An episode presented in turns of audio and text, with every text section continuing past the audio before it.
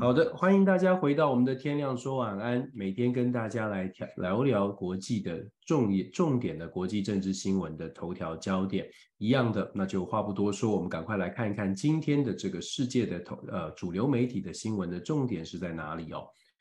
我们一样是从国际新闻的这个华盛顿邮报开始说，九月二十一号的呃星期四，美国时间星期呃九月二十一号的白天呢，我们看到。华盛顿邮报呢，一开始就说了，分享了这个呃乌俄战争的一些关关于乌俄之间的关系的一些新的进展。这个礼拜的重头戏哦，就是泽伦斯基访问华府。泽伦斯基即将到华府呢，到呃这个呃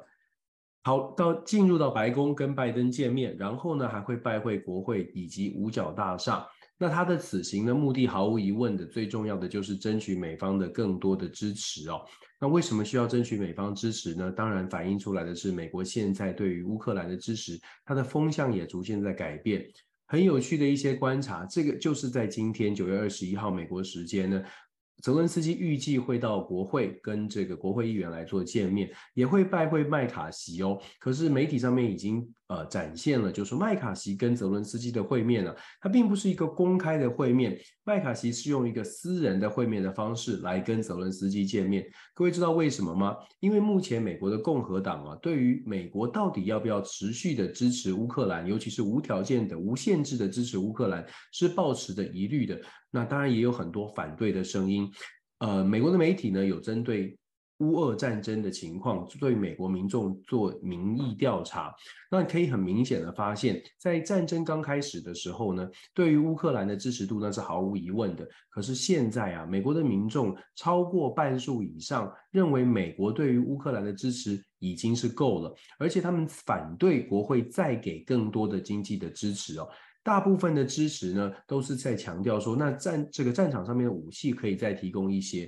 可是民调显示，百分之四十三的美国人认为可以给乌克兰多一点的军事的援助，其他的援助就不必了。那百分之十七，只有百分之十七有被问到说，哎，你觉不觉得这场战争如果要有决定性的一个结果，应该要派出美军一起来参战？只有百分之十七的美国人呢，非常强硬的这个美国呃强硬派的美美国的民众啊，百分之十七而已哦，去是是是去支持把美国的美军调动到乌克乌克兰的战场上面来协助跟乌克兰合同作战，来打败俄罗斯。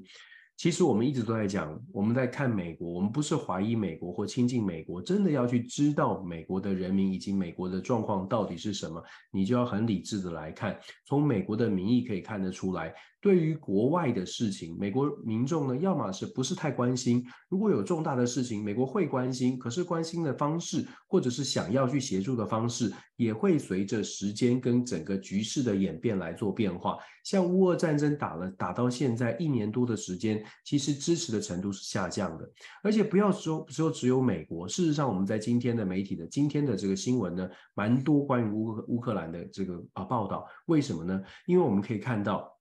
华盛顿邮报也特别解特特别说了，在呃这个版面的第三则新闻，刚刚说了乌俄战争的发展，我们刚刚讲美国的态度在转变。第三则新闻的华盛顿邮报就报道了什么呢？报道说波兰打算停止向乌克兰运送武器来应对粮食争夺战，这是什么意思呢？在乌俄战争开打之后啊，事实上波兰跟周边的很多的国家，它都面临到一个状况，就是说粮食一些危机。可是乌克兰呢，在呃，就说欧盟呢有针对乌克兰的粮食有进行一些呃协助，有采买乌克兰的粮食。然后欧盟呢，对对于呃，因为要支持乌克兰，所以欧盟有一个禁令，禁止什么呢？禁止旁边的所有大家欧盟的国家啊，哦，禁止旁边的国家呃，对于乌克兰的农产品的管制。也就是说，本来有一些国家，它自己本身就有农产品，本来是有保护主义的。那欧盟是是因为要帮助乌克兰，所以过去这段时间有一个禁令，说大家都应该要帮助，都应该要禁止。禁止对乌克兰的农产品有任何的禁令，可是这个对于波兰，对于周边的国家，像是波兰啦、斯洛伐克啊等等的国家，它自己的农产品其实受到了挤压，受到了压缩，所以波兰跟乌克兰呢，在这个农粮食的产品上面就有一些争端。我们要知道哦，旁边的国家也都是民主国家。波兰十月十五号要大选了，然后斯洛伐克是九月三十号要大选。我们之前有跟大家说过，斯洛伐斯洛伐克的大选，现在的反对党，尤其是针对要不要继续无条件的对乌克兰开放，是抱持的反对的态度。而斯洛伐克的人民对于要不要支持乌克兰，其实也是并不是这么支持哦。所以风向是不是转变呢？现在看到连最力挺波兰这个乌克兰的波兰，现在都因为国内的选举。因为国内的这个农农产品受到了一些冲击，开始改变了态度。波兰就强调了，我们现在开始呢，没有办法再给乌克兰更先进，要要给先进的武器了。事实上，也有民调在波波这个波兰境内有进行民调，波兰境内的民调显示。对于要支持、要支持继续接收所谓的乌克兰来的难民的这种支持度呢，是大大的下降了。跟战争刚开始的时候，百分之九十几是支持的，到现在呢，剩下大概大概只有一半左右的支持度哦。可以很明显的看得出来，周边的国家还是一样觉得要支持，觉得乌克兰是需要支持的。可是需要支持的同时，那个力道。感觉起来已经开始有点松动。我们并不是说不要支持乌克兰，并不是说乌克兰呃不应该支持，而是强调的是国际政治的现实。你时间它拖久了，我们都说人生活当中哦，久病床前无孝子，更何况是一个旁边一直在打仗，然后你不断的给予支持却看不到成果的。一场战争哦，所以波兰开始呢做出了这个动作，做出了这个宣告。那当然，乌克兰要积积极的去做一些调整。那大家也在也也特别强调说，没有不支持，只是方法有改变。但是这当然就会影影响了。我们刚刚你看第一条跟第三条消息相互呼应，美国国内遇到了一些状况，然后乌克兰自己周边的国家呢也开始呃在支持的力道上面做出一些调整。刚刚特别讲到麦卡锡，麦卡锡说要用私人会面的方式来见泽伦斯基。媒体也报道了，麦卡锡不仅仅是针对这个泽伦斯基的会面是私人方式，而且他也向共和党的国会议员表示，他会向乌克兰来做一个说明，又或者是说讲得不好听一点，就有点像是向乌克兰的泽伦斯基在会面的时候会进行一些施压，或者至少反映美国现在共和党。内部的一些质疑哦，究竟你泽伦斯基想要把乌俄战争的结局设定在什么样的地步？泽伦斯基呢，目前传出来不只是希望美国给予更多的经济这个军事的援助，而且非常细节、非常 specific 的希望，希望美国可以给予最最新的所谓的陆基打击飞弹系统哦，这个陆军战术导弹系统，英文叫做 ATACMS，呃，这个叫做 A M S，。那想要给这个飞弹系统呢，是希望可以打这个飞弹系统，陆基飞陆军的飞弹导弹系统呢，是可以打一百九十英里之外的目标，大概就是三四百公里以外的三四百公里以外的目标。有了这套系统呢，泽伦斯基的这个乌克兰的军方呢，是认为说，透过这种打击的系统，有办法可以帮助他们收复克里米亚，也就是二零一四年丢失的克里米亚。但是美国的军方呢，是有点担心的，觉得如果这样的一个系统给给了之后，就算美军不派兵真的进入战场，很可能都会变成这个战争再次的、再次的进入到真正的大规模的这个美美俄之间的对抗哦。那当然。现在我们刚刚讲的都是在外交上，在军事上，因为泽伦斯基的访问、访问联合国以及访问访问美国，而且泽伦斯基在联合国的讲话也让欧洲的国家有一些不满意，认为欧洲的国家会认为说，我帮你这么多，但是你还在嫌我们帮的不够多。其实大家可以自己感觉一下哦，就说支持乌克兰好像，呃，好像是理所当然。那这种理所当然，是不是让欧洲的国家觉得有没有这么理所当然，都在开始反思了？然后我们刚刚说了，美国的军方是有是有怀疑的，就是究竟要不要这样子来挑起啊大规模的战争？然后呢，我们再看到乌俄战争上战场上面，俄罗斯在昨天呢也发动了大规模的空袭，造成了基辅的一些伤亡，所以。我们在讲说，好像有人希望期待说，俄罗斯垮掉了，俄罗斯跟北韩买武器，他们武器不够，这是事实。但是呢，有没有不够到要停战了？看来是没有。有没有不够到俄罗斯不太想、不再讲进攻，或者是进攻就会停歇？看来也没有。换句话说，我们刚刚讲的，不管是外交上还是战军事上面，泽伦斯基恐怕真的要把握机会，把握机会，赶快来想一想，到底他想要带乌克兰往哪里走哦？或又或者是说，到底想要这个这场战争到底他想要怎么收尾？战争开始哦，战争是不不我们不希望见到，但是相较相较头跟尾来说，战争开始是相较比较容易发生。要结束真的不好收尾，因为一旦开始就会有各种的情绪跟各种的势力介入，所以其实战争一旦开始就不容易结束。这也是为什么我们一直在努力的希望一定要和平和平，不要开始这个，不要轻易的启动任何的军事的争端，因为一旦启动，情绪加上去之后，你就很难做理智的理智的决定了。华油很快的，我们说把握时间。华油呢，今天大新闻也是其中之一国际新闻大新闻，就是印度，印度哦，印度以干涉其国内事务为由，要求削减加拿大大使馆的人员数量，削减多少不知道，但是现在就告诉你说，现在加拿大外交官呢，在印度的使馆不用派那么多人来，没必要，我们关系没有这么好哦，谢谢。为什么会这样呢？今年六月十八号，印度的一个锡克教在加拿大的一个公民，他是印度的锡克教的这个领袖哦，他他是加拿大公民，他叫做哈迪普辛格尼贾尔，他是锡克教在加拿大的这个侨民，当然是领袖。那他在六月十八号在加拿大被刺身亡。那加拿大的政府呢，就说，呃，认为认为背后有将印度政府的这个呃。呃，引导或者是跟印度政府是有关联的这样的指控呢，让印度跟加拿大之间的关系从呃曾其实一直都没有非常的好，但是就更加的恶化。而且在六月十八号这个自杀事件之后呢，加拿大的这个政府出的政府呢，杜鲁道政府就已经。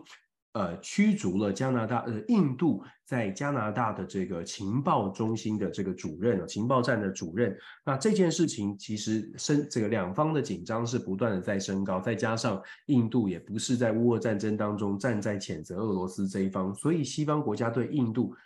虽然美国很在乎印太战略，但是加拿大对于印度之跟印度之间的关系，并没有像美国这样积极的去维持。那反而呢，是因为这件事情变得非常的紧绷。目前看起来呢，印印度跟加拿大恐怕短期之内啊，还会有很多的冲突。那锡克教啊，锡克教在印度算是一个比较特殊的宗教，当然也是一个主要宗教之一哦。它的主要的分散的地理位置是在印度的北部，靠近巴啊巴基斯坦，然后呢，或者是在海外也有，马来西亚也有。那这个锡克教，那当然它采取它的。教义上面来，它是鼓呃这个支持所谓的分离主义，因为曾经锡克教有过自己的，在历史上曾经有过所谓的锡克王国。那一九八四年的时候呢，印度政府发动了所谓蓝星计划，把当时的锡克教的民兵，发动分离主义，支持分离主义的民兵呢，打击的呃扫荡的差不多。但是这些人呢，其实是流窜到各地，那当然很多就到了海外，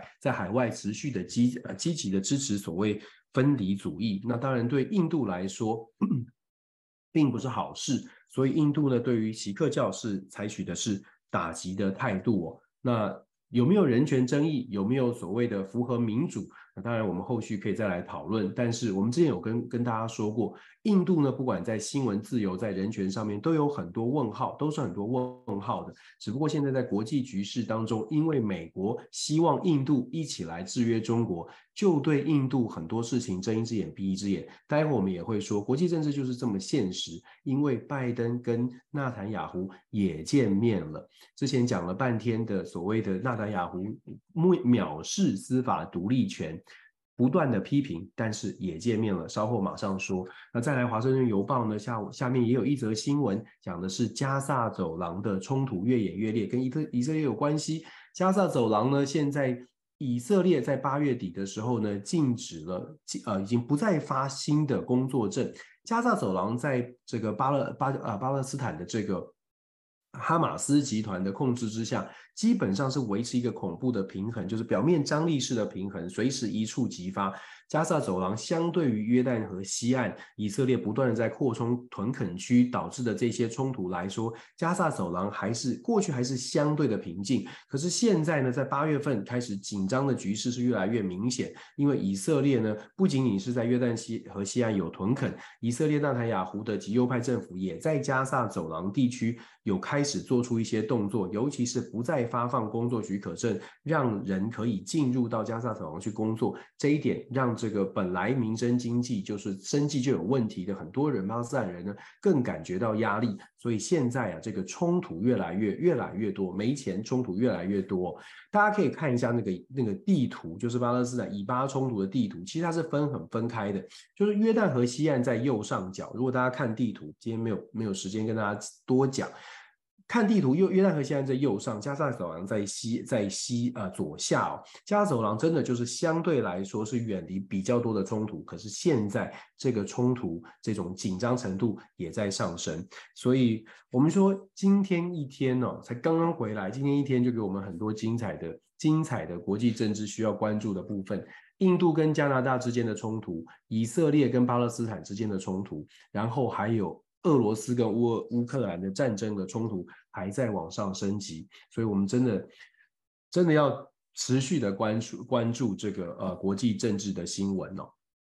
那我们看一下《纽约时报》，《纽约时报》呢一样的讲到了乌俄战争，乌俄战争，俄罗斯发动了新一波的攻势，泽伦斯基打算要跟乌呃这个拜登总统见面。大概不用怀疑，就是拜登总统大概也会讲，白宫大概会出来讲说，我们支持乌克兰，持续支持乌克兰。那这点是毫无疑问的，只是泽伦斯基能不能够说服现在对他越来越怀疑的美国国会，然后能不能真的争取到美国国防部五角大厦提供更强悍的武器，包括了现在的 F 十六飞行员训练的状状况如何，包括了我们刚刚提到的陆军的导弹飞弹系统会不会给乌克兰？那 在国会的反对之下，在国会的质疑的声浪之下，这一波就算这一波真的让他通过了，恐怕下一波要再能够再过再过三六三个月到六个月，还要继续得到美国的澳元，它的难度就会更高。尤其是进入到二零二四年的大选期间，拜登会不会把乌俄战争当成一个他自己的政绩？如果没有乌克兰没有真的战争上面取得的成效，要把它拿出来说，然后要把它说服美国人说，我们要继续的支持民主的乌克兰，可是我们要付出更多的钱。以现在的美国的经济跟美国自己本身的条件哦，恐怕拜登也很难打这张乌克兰牌，所以势必的要做出一些要做出一些调整哦。那再来呢，这个呃纽约时纽约呃 New York Times 也有报道，我们刚刚说到的锡克教的冲突。然后，《纽约时报》在这个头版这国际新闻的部分呢，有讲到美国提出了一个新的政策，这个政策呢叫做安全安全流动倡议。安全流动倡议，这个安全流动倡议啊，是美国的拜登政府呢认为说，哎，南方的非法移民太多了。太多了怎么办呢？美国希望透过向南迁移来让移民远离边境。什么是向南迁移呢？根据这个安全流动倡议呢，拜登政府提出要在哥伦比亚、哥斯大黎加还有瓜地马拉这三个中南美洲的国家做什么呢？设定所谓的流动的这个安全的这个这个呃工作站，就是先收容移民，在这里收容移民，然后在这里先来审视这些申请呃进入到美国的。呃，这些移民哦，他们是不是符合一定的条件？那透过这种方式，让这三个点呢，就在这三个点收容他们，就不要再往北边，再不要再挑战美国的边境了。但是大家可以想一下哦，当你非常 desperate，就是说你非常你的这些非法的移民，所谓的要即将成为非法移民的这些中南美洲国家的难民，他为了追求好的生活，他会不会完全的按照？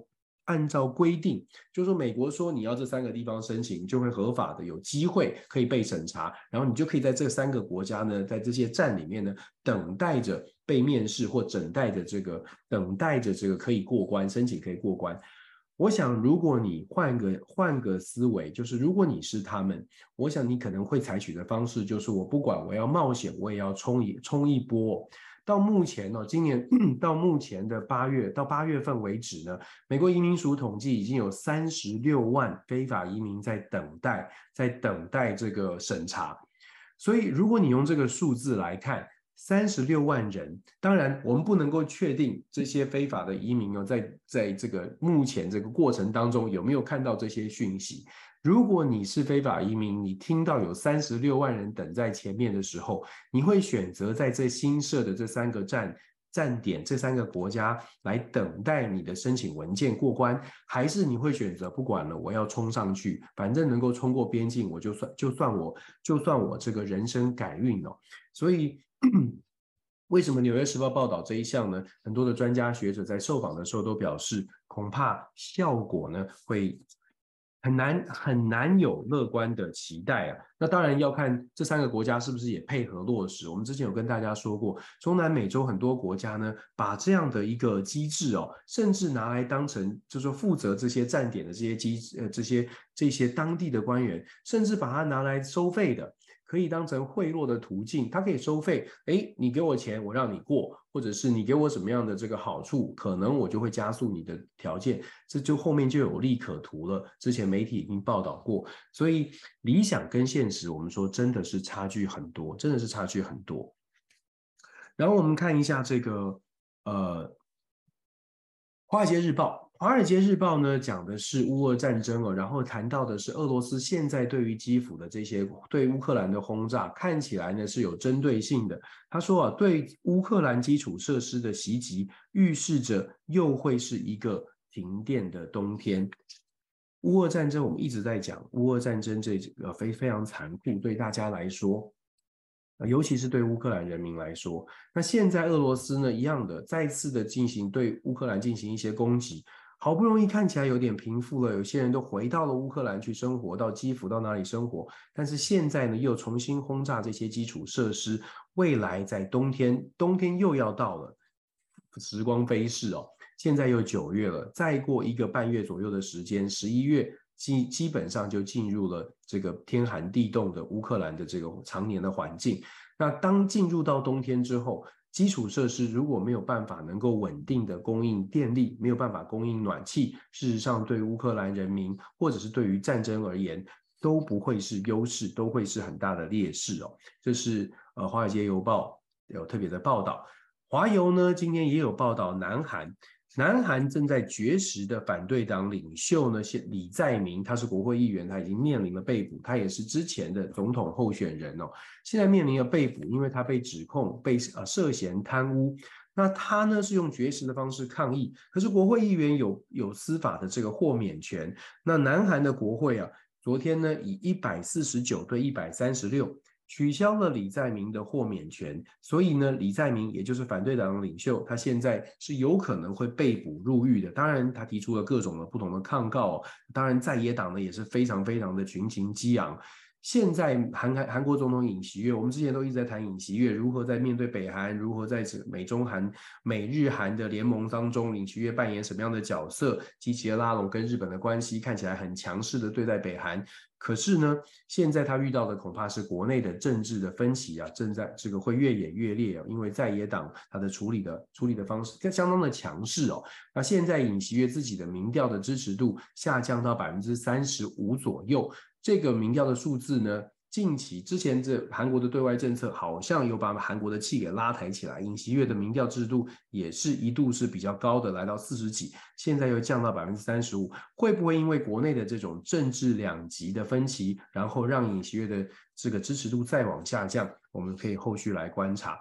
华尔街日报，呃，华尔街日报也有特别讲到了印度跟加拿大之间的关系哦，确实现在出现了裂痕，尤其是到底有多少外交官不能够再继续留在印度，这个呢是未来我们可以后续来观察。说因为啊法外处决的问题呢越来越严重了，所以印度将会暂停发给加拿大人签证哦，不只是对外交官的数量要处理呃处理，然后目前呢看起来嗯连加拿大的加拿大人的签证都会暂停发放。华邮呢在今天的第四条消息呢讲的是。中国的战斗机啊，不仅仅在台湾附近飞行，他们正在练习。练习什么呢？根据华流的报道呢，是在练习如果有需要的时候，不管是进攻的方式，或者是面对所谓的联合作战、联合的这个盟军的攻击或者盟军的反制，应该要如何来如何来处置哦。所以他是讲到讲到说，中国的战斗机呢，在台湾附近不仅仅是绕军机绕台一百多架飞机，不是只有绕台问题，还有真的已经在做战术战备的演练。当然，我还是会觉得呢，西方媒体在报道所谓的两岸关系的时候，目前都是以非常紧张的局势来看待。实际的情况，我们讲了，战争啊，要想尽办法避免发生。基本上，战争要发生，呃。就算很紧张，也不会容那么在，尤其是现代战争，并不会容这么容易的轻启哦。谁按了一个按钮就开始战争？他会全盘的做思考，即便是不断的演训，也不见得代表真的会采取武力的动物的这武力的动作。所以，这不是说台湾可以好整以暇，完全不用担心，而是觉得台湾现在需要的是看到现在的这种紧张态势，尤其是。美中之间的紧绷关系，台湾目前看起来没有什么智慧的空间，怎么样要用智慧让台湾的声音被听见？我们两千三百万人好像在美中隔空交战，这个空中驳火，好像高一高来高去，然后台湾在下面拼命的挥手说：“看看我，看看我，我们没有要打仗啊！你们为什么选战争战场在我们的头上，在我们的岛上呢？”所以现在台湾怎么样能够站到国际上面，稍稍微站高一点，让大家知道说，其实我们可以，我们的角色并不是要去做一个触媒，而是我们要做一个桥梁。怎么做？我觉得这是政治人物的智慧，当然也是我们之前我们我刚刚说的，一开始就说了这个啊，国民党的候选人侯友宜这一次访问美国，为什么会得到很多的正向的评价？这其中就是因为传递的讯号的问题。后续我们可以来谈，呃呃，实际的发生啊、到底发生什么事情了？之后来跟大家分享。有兴趣的朋友呢，可以锁定我们周末的直播，还做个小广告。来，我们看一下彭博社。彭博社一样，看看彭博社的报道。彭博社的报道，它第一条就在讲说波兰，因为我们今天讲了，波兰居然会去停止，就是公开的表示对乌克兰的不满意，然后要停止对乌克兰供应新的武器。他说呢，因为当主要就是因为贸易的这个分歧哦，打算要停止供应乌克兰武这个新的武器。这个对于乌克兰来说，毫无疑问的不是好消息，绝对不会是好消息。那这个消息呢，会不会影响未来的乌乌俄战争？乌克兰会不会因为这样子，它的战力大幅的受损？我想我们可以后续来看。但是很显然的，乌克兰呢，必须要让，必须要能够说服更多的人，必须要能够说服更多的他自己的好朋友，告诉呃，告诉全世界，就是乌克兰呢，其实啊、真心的觉得是希望大家帮助，而且不是。别人帮了之后还说你帮的不够，这一点我想泽伦斯基可能他在强硬的表态之余啊，不能忘记别人帮助乌克兰并不是一个义务哦，没有没有世界哪一个国没有哪一个国家有义务一定要帮助你，应该是问就是这呃这个。呃，有什么样的你？你让大家觉得你的你的这场战争，除了它是保护乌克兰人民的生命财产安全，保护所谓的呃民主，或者是反对俄罗斯这种霸道的入侵也好，不管你的理由是什么，你得让乌呃乌克兰恐怕要让更多的要提出更有力的论述，让大家觉得这场战争不会是无限期的。再来乌克兰当中，呃呃这个呃彭博社呢也有报道，我们说战争上战争当但战争中呢，呃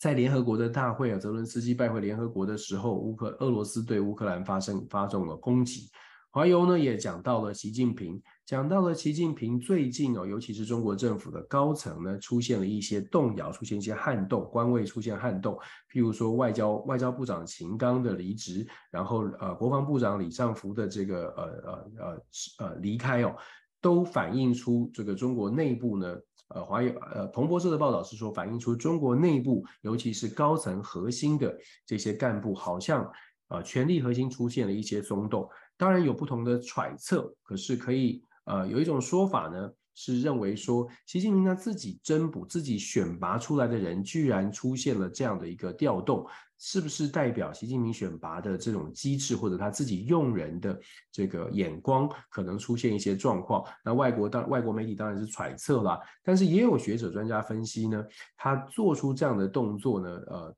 也再次的反映出来，现在的中央的权力还是在习近平的手上，这是毫无疑问的。那我们后续可以来看哦，包括了国防部，包括了这个整个这个中国的二炮部队，或者火箭军部队，以前叫二炮，火箭军部队啊，是呃做了大幅度的调动，是不是都是呃呃反映出中国国内的政治波涛汹涌，还是其实习近平他有胸有成竹的正在做出一些什么样的调动？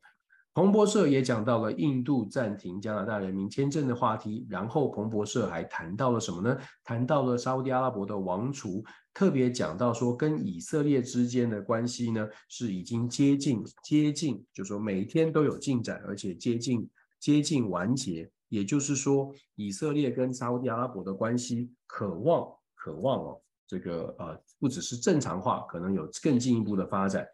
为什么以色列跟沙乌地阿拉伯的关系值得大家注意呢？因为过去哦，基本上这些国家都是靠着美国在居中协调。当以色列跟沙乌地阿拉伯关系正常化，他们可以自己协调的时候，美国对于中东的影响力，大家可以想象它是往上还是往下。当以色列跟沙乌地阿拉伯可以自己协调，代表的是它不一定要需要靠美国，它还可以跟其他的大国做来往，譬如说可以跟俄罗斯，譬如说可以跟中国，因为它不再需要一个中介人来做调整，来做这个互相传话。那未来呢，整个中东是不是能够呃让美国的影响力？呃，下降，我想这是中东很多国家，尤其是像沙乌地阿拉伯这些国家呢，会觉得希望把主动权拉回自己手上。目前看起来是越来越接近这样的一个态势了。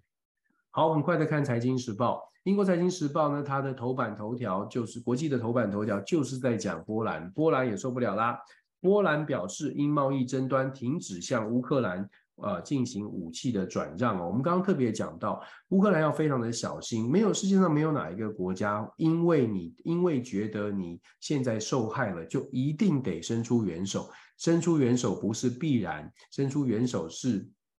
是是这个各国的善意，但是这个善意没有任何保证说这辈子都会持续这样的善意，所以这是呃。呃，伦敦时呃的金融时报呢，有特别特别针对这件事情呢，呃，来做一个报道。然后金融时报当然也有报道说印度跟加拿大的关系啦，然后也讲到了这个，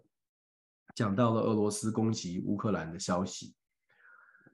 很快的看日经，日经的报道呢，它当然就比较真的是比较偏向财经。它讲到土耳其哦，它的选择选题比较特别，它讲的是土耳其。土耳其呢，它的利率啊升升高到百分之呃，将利率提高到百分之三十，然后来来面对目前好像压制不住的这个通货膨胀哦。事实上，土耳其现在呢，在积极的进拯救它的经济。土耳其的亚多安执连续继续执政，它的经国内的经济通货膨胀的问题是高，是很难压制。那土耳其目前在报道当中也特别强调说，土耳其现在跟中国之间呢，也在积极的在寻求是不是有核电厂合作的可能啦。然后也会说这个，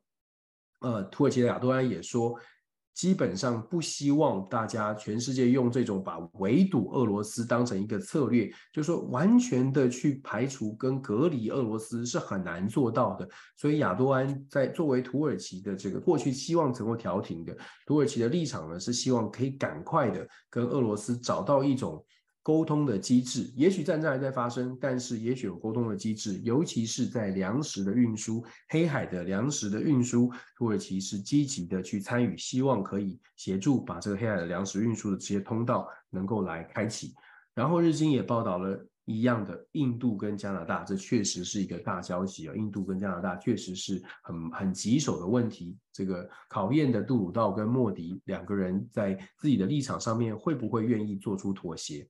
然后在日经当中也报道了蛮多关于这个产物啊、产业的消息哦。那他也报道了日本的日本广播电电台呢，日本吉卜力工工作室将会纳入日本电视台的旗下。我稍微瞄了一下这个新闻，基本上吉卜力工作室就是这个千寻，这个这个好呃。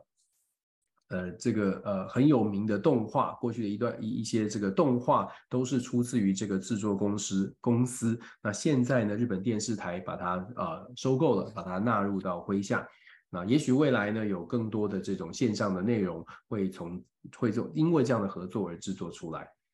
最后我们看一下半岛新闻。半岛新闻关注的第一个消息是，呃，利比亚，利比亚的洪水之后呢，半岛新闻说啊，洪水冲出来很多这个被这个被呃未爆炸的武器，像是地雷啊这些东西哦，在洪水之后它都浮出来了。那这确实是一个安全的疑虑。其实洪水之后，我们上个礼拜讲的是洪水之后，譬如说这个呃死亡死难者的这个伤尸体怎么来处理，会不会有公卫疑虑？现在洪水之后呢，也有冲出武器，造成这个有一些安全的顾虑哦，这确实也是可以看一看的。然后半岛新闻它报道了苏丹港的冲突啊，基本上我们之后可以来谈一谈，就是呃再来回到非洲的时候可以再谈。但是今天的这个国际新闻有记者的专栏呢，就分析苏丹港的冲突反映出部落跟军队之间的紧张的关系。然后半岛新闻呢，当然也谈到了就是呃一这个。呃，沙乌地阿拉伯地区有阿拉伯地区的一些消息，就谈到了沙特王储呢称与以色列的关系正常化正越来越接近，越来越接近当中。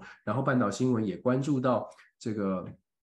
纳戈尔诺跟卡拉巴赫停火后呢，亚美尼亚抗议者要求总呃这个总理辞职。我们有机会呢来谈一下这个亚亚美尼亚的这个冲突，但今天呢，我们大概呃。我们可以看到主要的国际的呃一些主主要的媒体呢，它报道的几个重点：乌俄战争，泽伦斯基拜访美国，到底能不能够谈成新的合作的协议？是应该不能不能说合作，到底能不能谈谈成新的援助的协议？能不能拿到一些东西，不管是钱啦、军备啦，还是设备，到底能不能成功？然后是不是不是像之前一样还能取得巨大的回响？尤其是泽伦斯基现在呃呃在呼吁支持的同时，有一点点怪罪或者是批判西方国家给的或做的不够多，这一点到底会让大家觉得反思，还是会让西方国家去反感？觉得我已经帮助你一年多了，你还觉得我做的不够？那我自己的国家还是必须守护我自己国家的利益。那泽伦斯基，你是不是能够告诉大家你的国家利益？你打算要怎么样赶快的来让走呃乌克兰走出现在的战争阴霾哦？然后我们也谈到了印度跟加拿大之间的关系正在恶化当中。呃，另外呢，也也说到了这个。刚刚我们说，华裔有说到了波兰不再送武器啊，然后呃，以色列加萨加呃这个加萨走廊的冲这个紧张感也在上升。整体而言呢，今天的消息还蛮多的，而且呢，呃，看起来明天大概会针对泽伦斯，大概会有跟泽伦斯基相关，在尤其在国会的拜会之后，会不会有一些新的进展？还有白宫到底发出什么样的声明？是打算要继续加码，呃，维持现状？还是说会稍微的拉住刹车，希望泽伦斯基呢感受到一些压力，自己去好好的思考乌俄战争有没有可能坐下来好好谈一谈。这是今天九月二十一号美国时间星期四上午跟大家谈的天亮说晚安，今天的国际政治新闻的一些头条的焦点哦，希望大家呢可以可以我们继续一起来关注国际政治的新闻，然后让我们知道这个世界怎么走，而不是只是喜欢不喜欢这种比较情绪性的判断。感谢大家，祝福大家今天一切都顺利，明天上班也很顺利。明天又到了周末，希望大家呢都可以平安健康、平安平安顺心。我们在周末的时候呢，再来谈一谈很多人关注的所谓的这个侯友谊市长的访美行，所以我们周末好好来聊一聊。谢谢大家，祝福大家，拜拜，拜拜。